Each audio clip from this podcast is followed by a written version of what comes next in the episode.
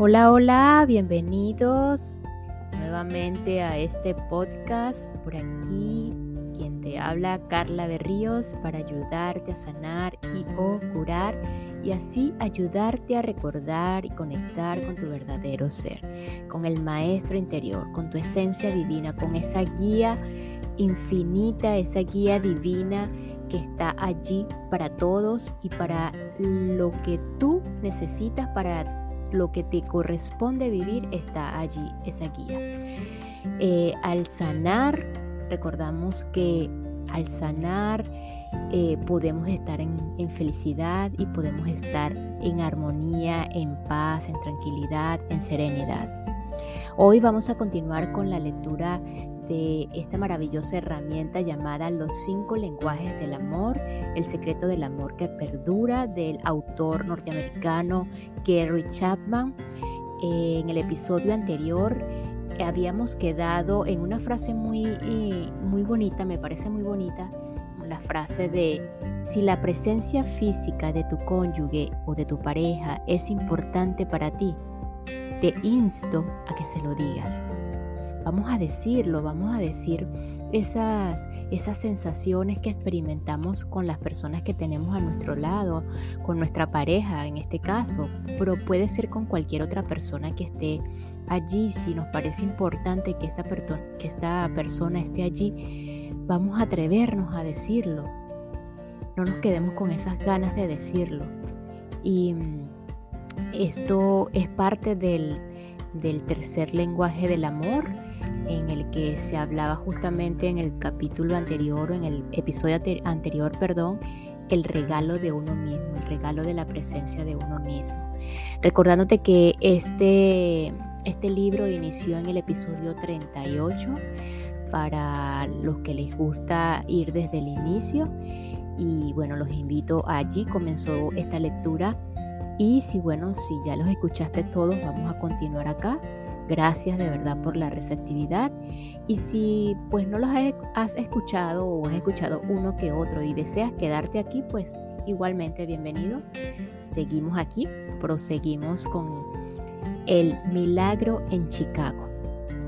Casi todo lo que se ha escrito alguna vez sobre el tema del amor indica que en el corazón del amor está el espíritu de dar.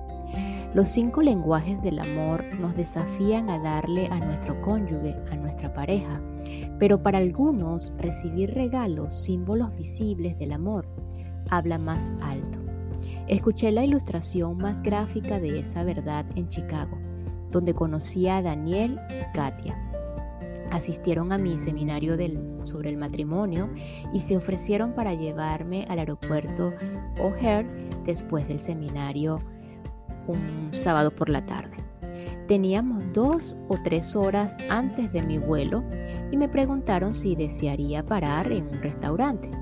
Estaba hambriento, así que acepté de buena gana. Una vez sentados, Katia comenzó a hablar casi de inmediato. Doctor Chapman, Dios lo usó para realizar un milagro en nuestro matrimonio. Hace tres años asistimos por primera vez a un seminario suyo sobre el matrimonio aquí en Chicago. Estaba desesperada, me dijo. Pensaba muy en serio dejar a Daniel y se lo dije así. Nuestro matrimonio había estado vacío por mucho tiempo. Me había dado por vencida. Durante años le reclamaba a Daniel que necesitaba su amor, pero nunca respondía. Amaba a los niños y sabía que ellos me amaban, pero sentía que nada venía de Daniel. Es más, por ese tiempo lo detestaba. Era una persona metódica. Lo hacía todo por rutina. Era tan previsible como un reloj y nadie podía invadir su rutina.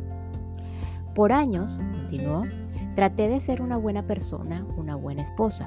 Hacía todas las cosas que pensaba que haría una buena esposa. Tenía relaciones sexuales porque sabía lo importante que eran para él, pero no sentía su amor. Sentía que dejó su compromiso conmigo después que nos casamos y solo me daba por sentado. Me sentía usada e inapreciada. Cuando hablaba con Daniel sobre mis sentimientos, se reía de mí y decía que teníamos un matrimonio tan bueno como cualquier otro en la comunidad. No comprendía por qué yo era tan infeliz. Hacía que recordara que se pagaban las cuentas, que teníamos una casa bonita, un auto nuevo y tenía la libertad de trabajar o no fuera del hogar. Y que debía estar feliz en, el, lugar de quejarme todo el tiempo. Ni siquiera trataba de comprender mis sentimientos. Me sentía rechazada por completo. Bueno, de cualquier manera, dijo Katia mientras movía su taza de té y se inclinaba hacia adelante, asistimos a su seminario hace tres años. No sabía qué esperar y a decir verdad, no esperaba mucho. No creía que nadie pudiera cambiar a Daniel. Durante el seminario y después de este, no hablaba mucho.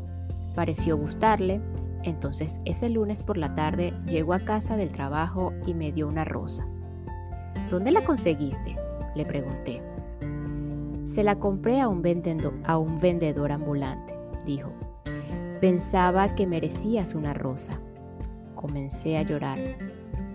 Ah, Daniel, qué gran detalle.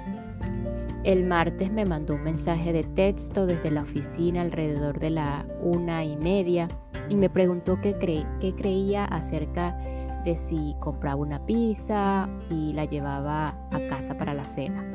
Eso quizá no parezca gran cosa para muchas personas, pero Daniel nunca hacía cosas como esas. Le dije que creía que la idea era maravillosa, así que compró la pizza y tuvimos un agradable tiempo. Le di un abrazo y le dije lo mucho que lo disfruté. Cuando llegó a casa el miércoles, le trajo a cada niño una caja de galletitas y una planta en una pequeña maceta para mí.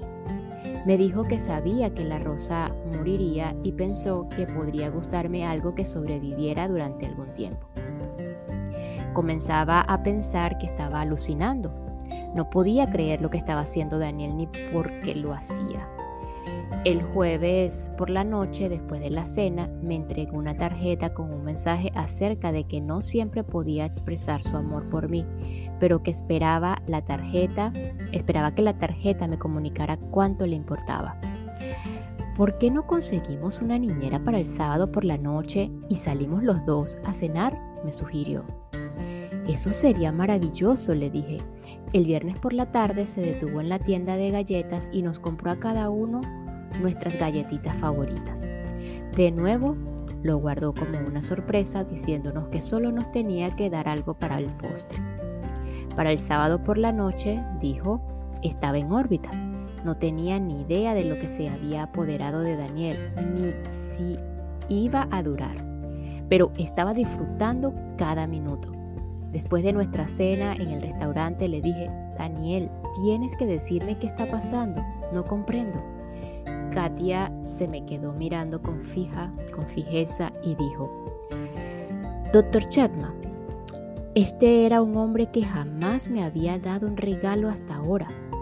Nunca me había dado una tarjeta por ninguna ocasión. Siempre decía, es un desperdicio de dinero. Miras la tarjeta y la botas. Nunca le les compraba eh, nada a los niños y esperaba que yo solo comprara las cosas esenciales. Esperaba que yo tuviera la cena lista cada noche, es decir, esto fue un cambio radical en su conducta. Me volví a Daniel y le pregunté, ¿qué le dijiste en el restaurante cuando te preguntó qué era lo que estaba sucediendo?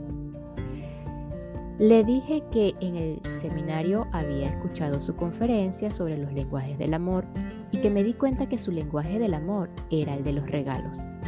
También me di cuenta de que no le había dado un regalo en años, tal vez desde que nos casamos. Recordé que cuando éramos novios solía llevarle flores y otros pequeños obsequios, pero después del matrimonio me imaginé que no tenía que hacerlo. Le dije que había decidido que iba a tratar de darle un regalo cada día por una semana y ver si eso producía algún cambio en ella. Tengo que admitir que noté una gran diferencia en su actitud durante la semana. Le dije que me había dado cuenta de que lo que usted dijo era verdad y que aprender el lenguaje adecuado del amor era la clave para, para que la persona, la otra persona, se sintiera amada. Le dije que lamentaba haber sido tan torpe todos esos años y que le hubiera fallado al suplir sus necesidades de amor. Le dije que la amaba de verdad y que apreciaba todas las cosas que hacía por mí y los niños. Le dije que con la ayuda de Dios sería un dador de regalos por el resto de mi vida. Entonces ella me dijo, pero Daniel, no puedes comprarme regalos todos los días por el resto de tu vida. No puedes hacer eso. Bueno, tal vez no todos los días, pero al menos una vez a la semana. Eso sería 50 y dos regalos más por año que lo que recibiste en los últimos cinco años. Creo que no ha fallado ni una sola semana en tres años, dijo Katia. Es un nuevo hombre. No creería lo felices, lo felices que hemos sido. Ahora nuestros hijos nos llaman tortolitos. Mi tanque está lleno y rebosante. Me volví a Daniel y le pregunté, entonces, ¿Qué me dices de ti, Daniel? ¿Te sientes amado por Katia? Ah, siempre me he sentido amado por ella, doctor Chapman. Hace mucho para ayudarme a mí y a los niños. Se encarga de las finanzas, sabe dónde, dónde todos debemos estar y cuándo. Se mantiene en contacto con mi familia a través de Facebook. Sé que me, me ama, sonrió y dijo, ahora sabe cuál es mi lenguaje del amor, ¿verdad? Lo sabía y también sabía por qué Katia usó la palabra milagro. Los regalos no tienen que ser costosos ni deben darse cada semana. No obstante, para algunas personas su valor no tiene nada que ver con el dinero y todo que ver con el amor. Ahora tu turno, la cotidiana pregunta del autor Reflexiona sobre las maneras de dar regalos, aun si las finanzas están apretadas. Reflexiona sobre las maneras de dar regalos, aun si las finanzas están apretadas. Y esta pequeña pausa es para enviar un agradecimiento infinito a todos los que me escuchan desde Canadá, Australia, Brasil, Panamá, Perú, El Salvador y Guatemala. Gracias, gracias, gracias por su apoyo. De verdad, no tengo otras palabras. Gracias. Y este episodio es cortesía de Carla Berríos, hipnoterapeuta clínico. Envía un correo electrónico a carla.berrios.n.gmail.com si deseas agendar una cita o alguna evaluación, así como una evaluación inicial para ver de qué trata todo esto de la hipnosis clínica. carla.berrios.n.gmail.com hipnoterapeuta clínico.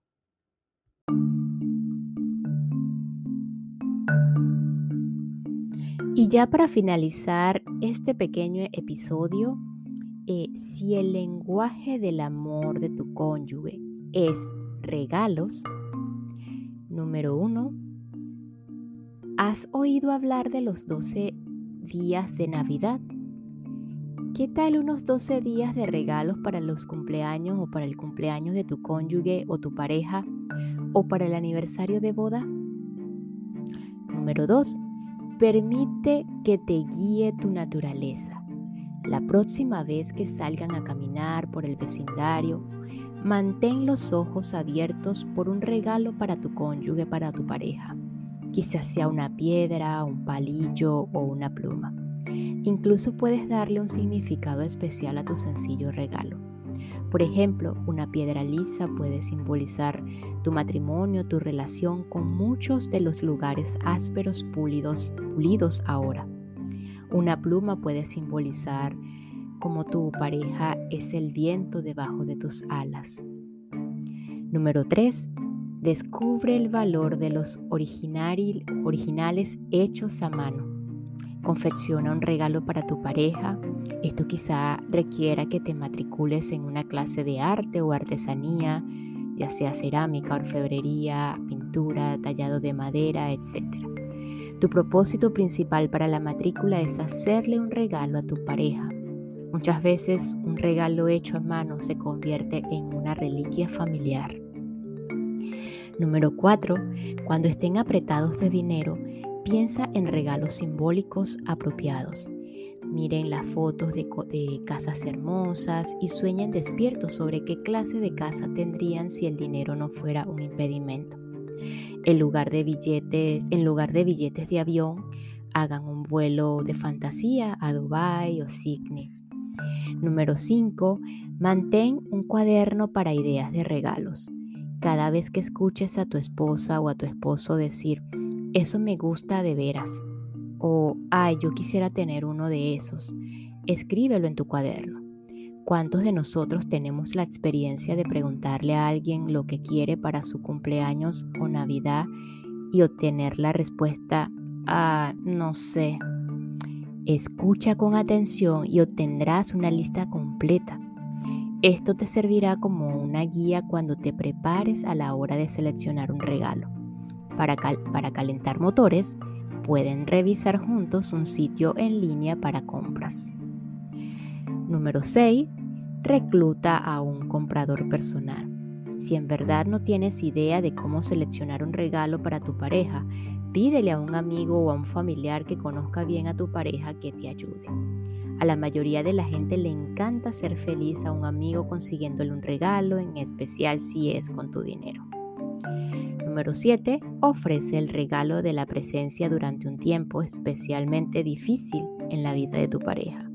Quizás si él está cuidando a un padre anciano o si ella está lidiando con una crisis laboral. Número 8. Regálale a tu cónyuge un libro y comprométete a leerlo. Luego proponle que analicen juntos un capítulo cada semana. No, escojas un libro que quieres que lea tu cónyuge. Escoge un libro sobre tú sobre un tema que sepas que a él le interesa. Puede ser de sexo, de fútbol, de cocina gourmet, inversiones, crianza de los hijos, religión, historia, etc. Y número 9, haz un tributo duradero. Realiza una donación a la obra benéfica favorita de tu pareja en honor de su cumpleaños, su aniversario u otra ocasión. Pídele a la obra benéfica que le envíe a tu pareja una tarjeta que le informe que lo hiciste.